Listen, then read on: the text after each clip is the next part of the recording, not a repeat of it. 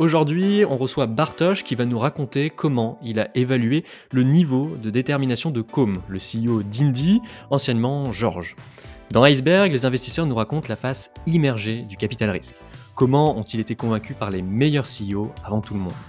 On décortique les méthodes d'analyse, on apprend à éviter les biais et on trouve des pistes pour toujours mieux choisir les entrepreneurs. Je suis Mathieu Nasri, cofondateur d'LVO, l'outil qui permet aux investisseurs d'affiner leur due diligence à l'aide de la psychologie. Aujourd'hui, je suis avec Bartosz, qui est principal chez Alven. Salut Bartosz. Salut Mathieu, merci de me recevoir. Avec plaisir. Écoute Bartosz, euh, tu as investi dans Indie, donc est-ce que tu peux nous, pitcher euh, la boîte? Absolument. Euh, donc Indie, c'est l'alternative à l'expert comptable pour les indépendants. C'est-à-dire que c'est une euh, entreprise qui développe un logiciel euh, qui va se connecter au compte en banque euh, d'un indépendant, donc un médecin, un freelancer, quelqu'un qui exerce une profession libérale, et à partir des flux bancaires, qui va organiser toute la comptabilité de cette personne-là, allant de la comptabilité simple jusqu'à la dernière étape qui est la déclaration fiscale. Euh, pour leur permettre en fait de ne plus avoir recours à un expert comptable classique qui bien souvent pour cette typologie de clients très précisément euh, offre un rapport qualité-prix qui n'est pas toujours optimal. Ok, ok, super clair. Et, donc dans la saison 1 euh, d'Iceberg, euh, tu m'avais demandé comment évaluer la balance en fait entre euh, l'opportunisme. Donc je lance cette boîte là parce qu'il y a, y a un sujet et, et, je suis opportuniste, il y, a de quoi faire un, un business là-dessus. Et, la détermination profonde où c'est vraiment je suis en mission pour résoudre ce problème-là, c'est l'histoire de ma vie. et tu me disais que c'était important de savoir ça pour s'assurer que l'entrepreneur soit résilient. il y a plein de sujets pour, qui sont clés pour choisir un entrepreneur.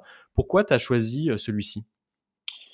Je pense que c'est un sujet euh, d'actualité euh, déjà, euh, parce que en ce moment, on est dans une phase où il y a énormément d'argent sur le, sur le marché. tu as peut-être vu passer la, ce graphe qui montre que 35% des, des, dollars en circulation dans l'histoire des États-Unis ont été imprimés par la Fed en 2020. Donc mmh. ça montre bien qu'il y a énormément de liquidités. Ces liquidités, elles vont euh, dans plein de classes d'actifs différentes. L'une de ces classes d'actifs, c'est euh, l'investissement dans les startups.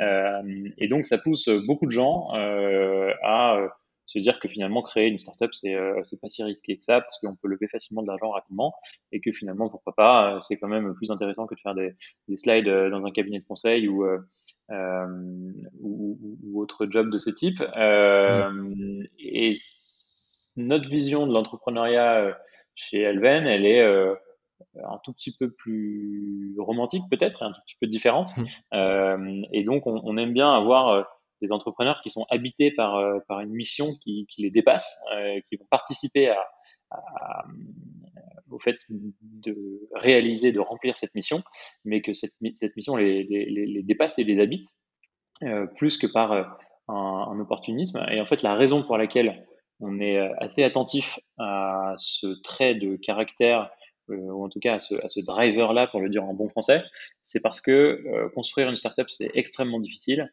Euh, les entrepreneurs se heurtent à énormément d'obstacles et de statu quo et à l'inertie du statu quo.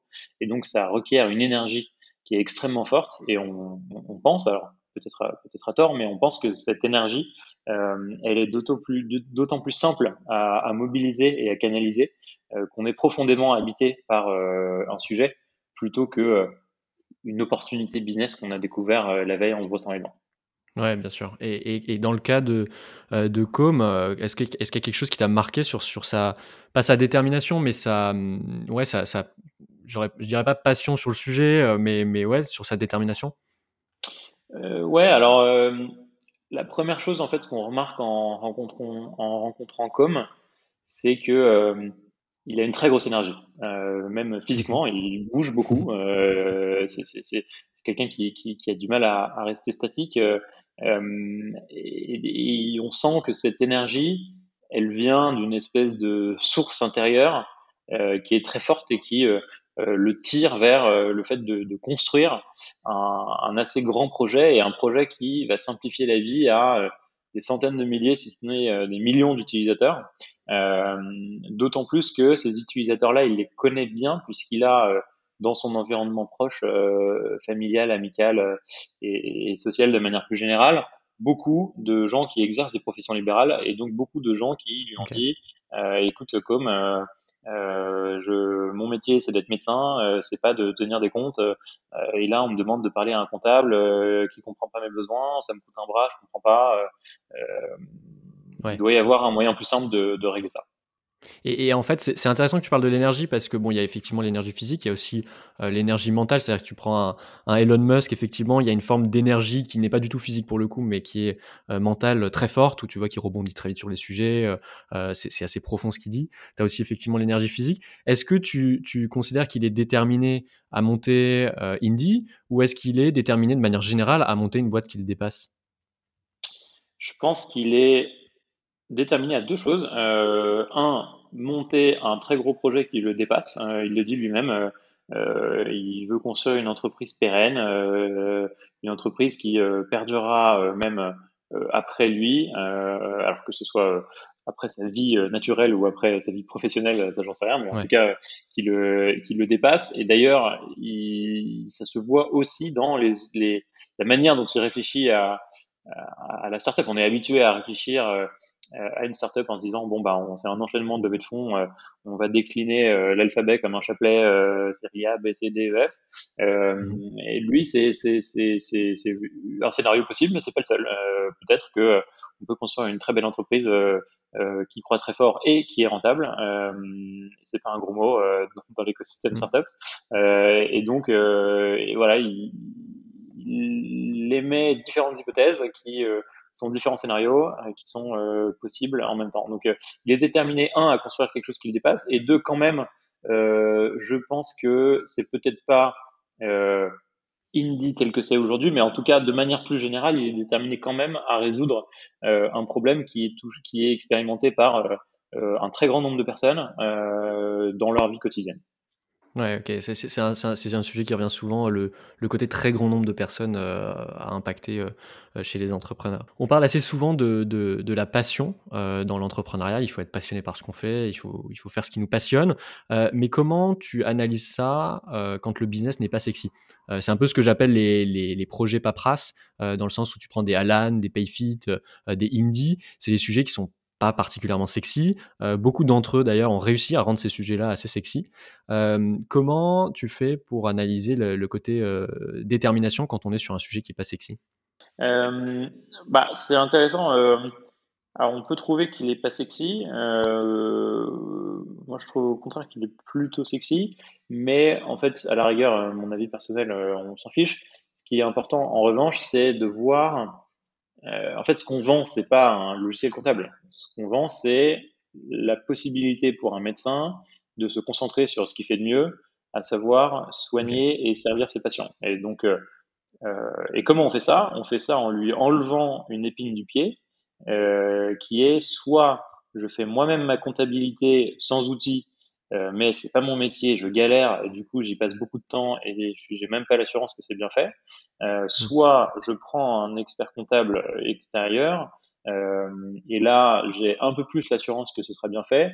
En revanche, euh, je paye un coût euh, astronomique tout simplement parce que l'expert comptable est plutôt câblé pour servir des petites et moyennes entreprises avec ses méthodes propres aux petites et moyennes entreprises plutôt que pour servir des indépendants avec euh, une capacité d'automatisation bien plus grande et qui est très propre aux indépendants. Ouais, ok. Et, mais parce que tu vois, par exemple, si, dans, dans, le, dans le day-to-day de l'entrepreneur, euh, il va quand même se focus sur des sujets qui ne sont pas forcément amusants. Euh, par exemple, je prends l'exemple de Firmin euh, chez Payfit. Euh, pendant un an, il a creusé le fonctionnement de la paye en France. Euh, c'est un niveau de détermination qui est assez, euh, assez important et pourtant qui est sur un sujet euh, finalement très technique, pas très amusant. et, pourtant, c'est des sujets qui vont revenir dans sa boîte et qui vont être clés pour s'assurer qu'il réussit jusqu'au bout. Il faudra rester déterminé là-dessus tout le long. dans le cas de Com, est-ce qu'il y, a aussi ce côté-là où il faut mettre les mains dans, des sujets qui sont pas hyper passionnants de manière assez fréquente? Absolument. Il y a déjà le premier sujet, c'est le sujet réglementaire. Mmh parce que la comptabilité euh, c'est euh, un, des, métiers qui fait partie euh, de cette belle spécificités françaises que sont les, ordres. donc, il y a l'Ordre national des experts comptables qui a ses propres règles et, et ses propres manières de fonctionner.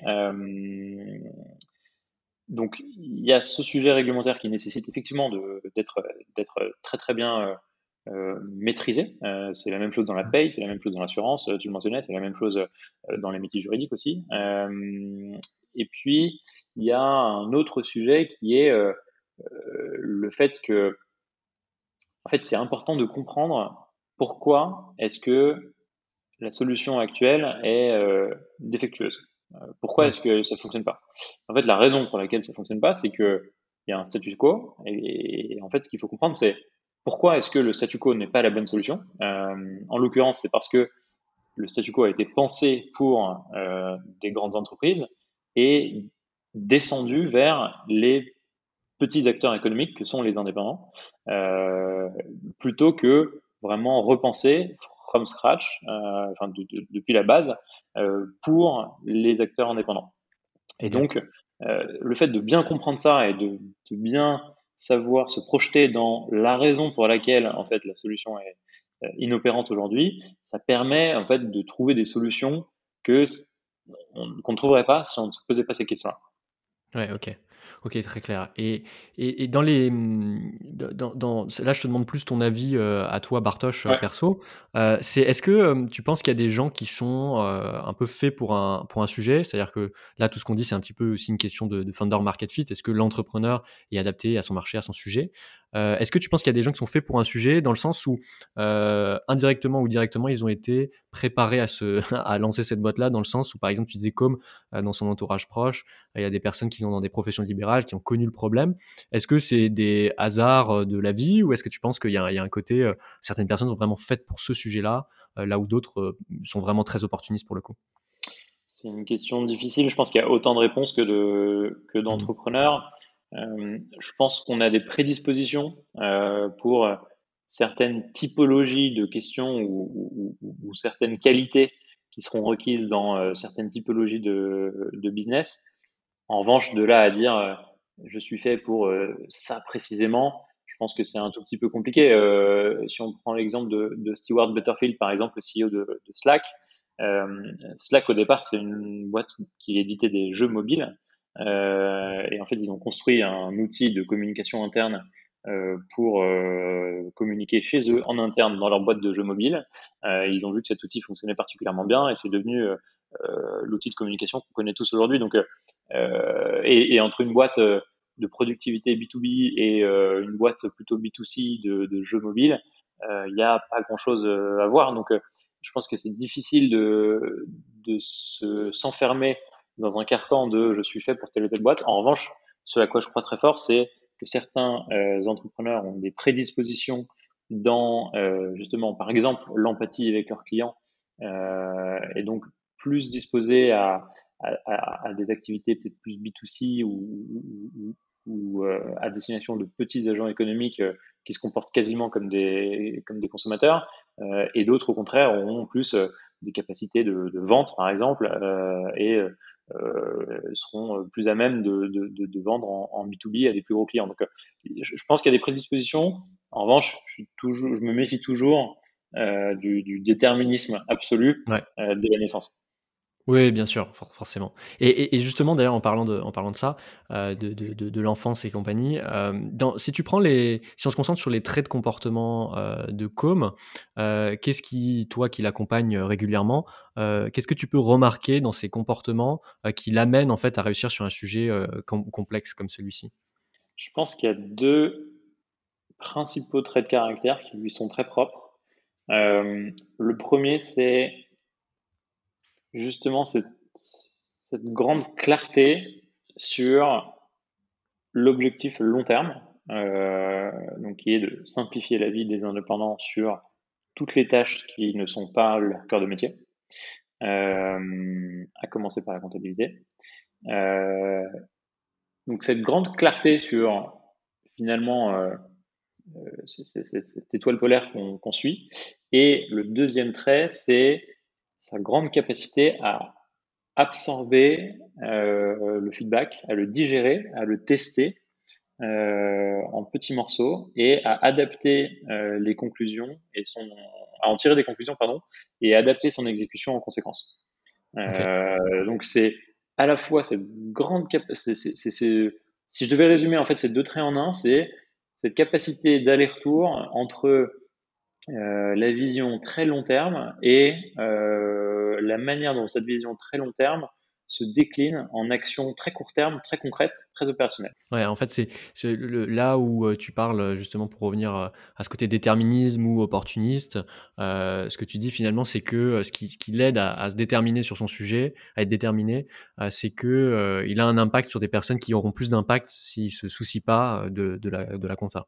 Ça, et je pense que pour aller plus loin un, peu sur ta question, et si j'anticipe un, un, tout petit peu, si on, si on creuse un petit peu et qu'on se demande ce qui amène euh, Com à être aussi résilient, je pense que c'est euh, en fait son intime conviction du, bon sens de l'opportunité. Enfin, pour lui, c'est euh, évident mm.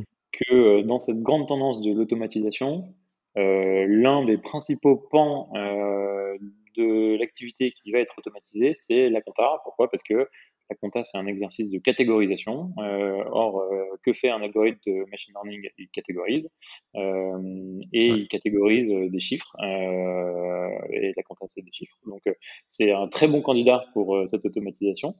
Et son l'intime conviction du bon sens de l'opportunité, premièrement, et deuxièmement, du fait que le statu quo, euh, donc soit je fais ma compta moi-même euh, avec un outil euh, ni fait ni à faire et euh, j'ai euh, trois chances sur quatre de me tromper et en hmm. plus je ne passe pas un bon moment parce qu'en fait ça me prend quand même du temps et c'est quelque chose qui m'angoisse et, et, sur lesquels j'ai toutes les chances de, de me tromper ou je prends un expert comptable qui me coûte un bras parce que normalement on le paye pour du conseil, euh, mais moi je suis trop petit pour qu'il me conseille, donc en fait il me coûte un bras et j'ai pas les avantages qui vont avec.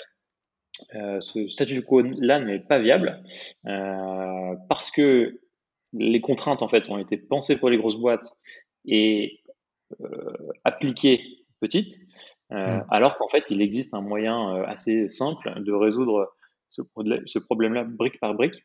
avec une solution qui permet à la fois euh, de, de, simplifier euh, la vie des, euh, des clients et et avec un modèle qui n'est pas celui du comptable. Et, euh, en fait, je, te parlais de la passion euh, euh, au début de, beaucoup d'investisseurs qui disent qu'il faut être passionné par son sujet, plus ou moins bien sûr en fonction du, sujet.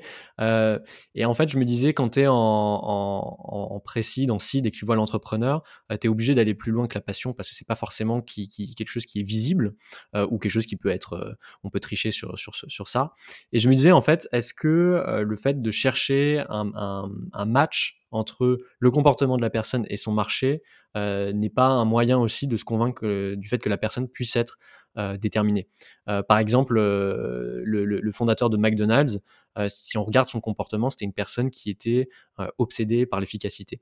Et quand tu montes une boîte qui est en fait la cuisine la plus efficiente du monde, parce que McDonald's c'est ça, c'est à l'époque en tout cas c'était la, la, cuisine la plus rapide du monde, le fait d'être toi-même naturellement obsédé par ce côté efficacité est fondamental. Est-ce que toi, c'est quelque chose que tu regardes chez les entrepreneurs euh, pour, pour, pour, voir s'il y a un match entre leur comportement et leur marché?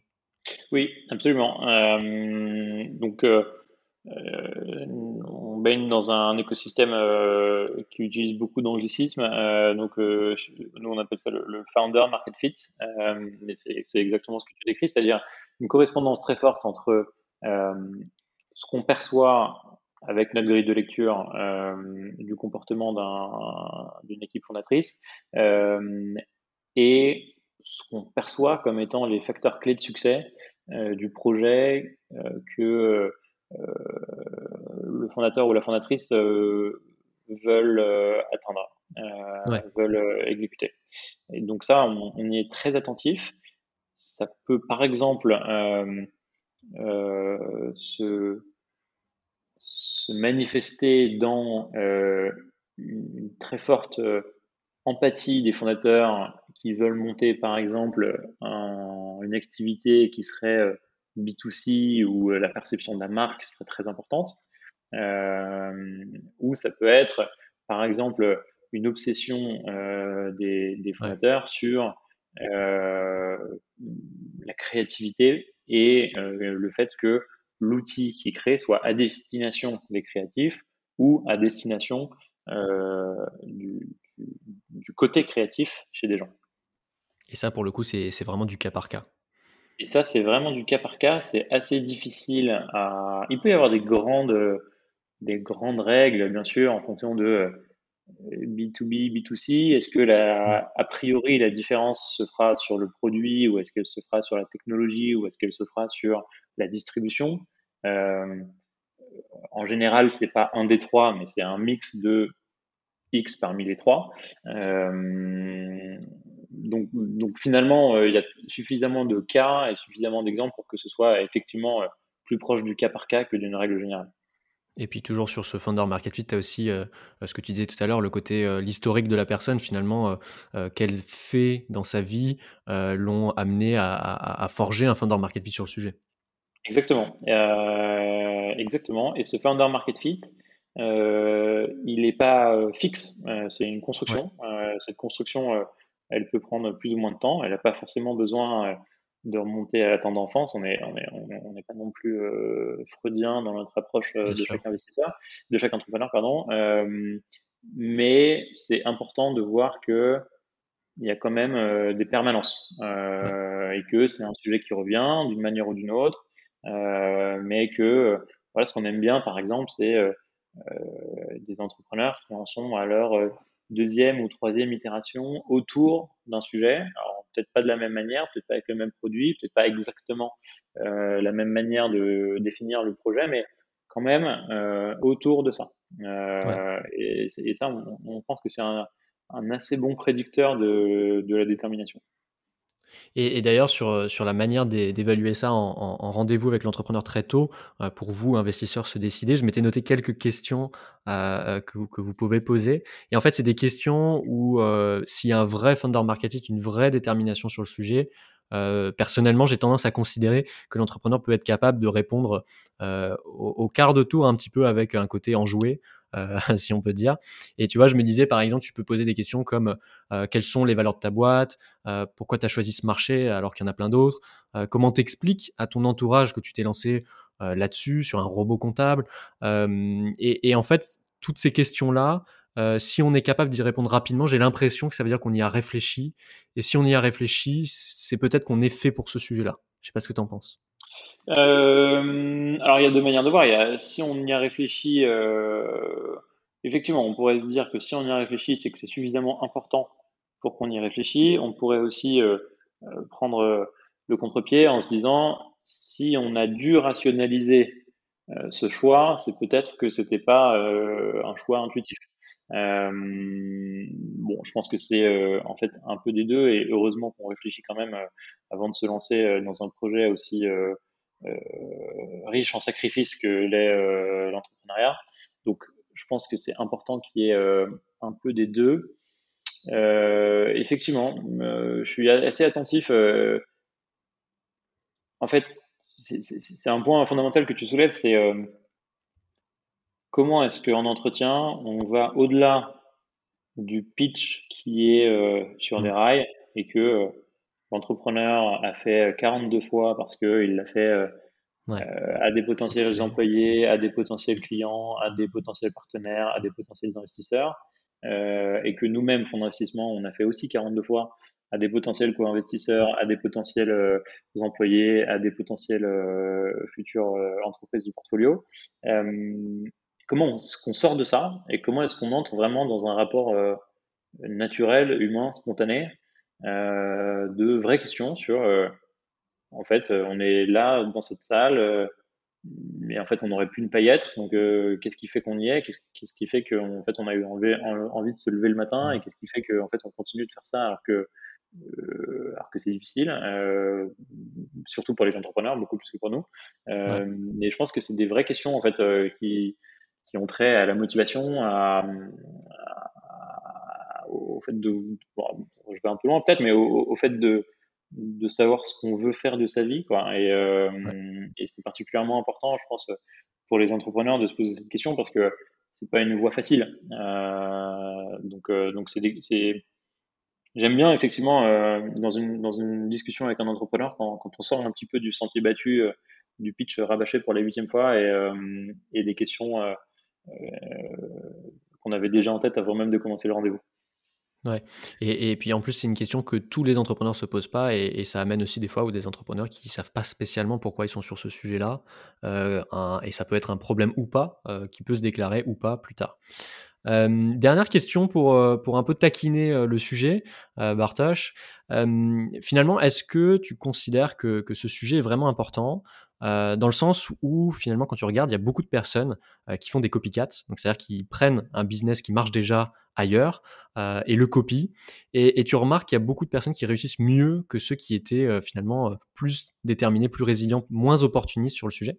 Euh, des exemples, tu en as quelques-uns, par exemple, là c'est sur une feature, mais par exemple les stories d'Instagram qui ont été copiées à Snapchat et pourtant qui marchent mieux sur Instagram que sur Snapchat. Euh, ou par exemple Microsoft qui, euh, dans les années 80-90, euh, avait fait un copycat de macOS pour créer Windows et qui avait raflé plus de 90% des parts de marché. donc il y a plusieurs exemples comme ça et ça me faisait me poser la question est-ce que le, la balance opportunisme-détermination est vraiment clé? Est-ce qu'elle est vraiment corrélée à l'échec ou au succès? C'est une question très riche. Je pense qu'il y a plusieurs euh, dimensions dans ta question. Euh, euh, la première, c'est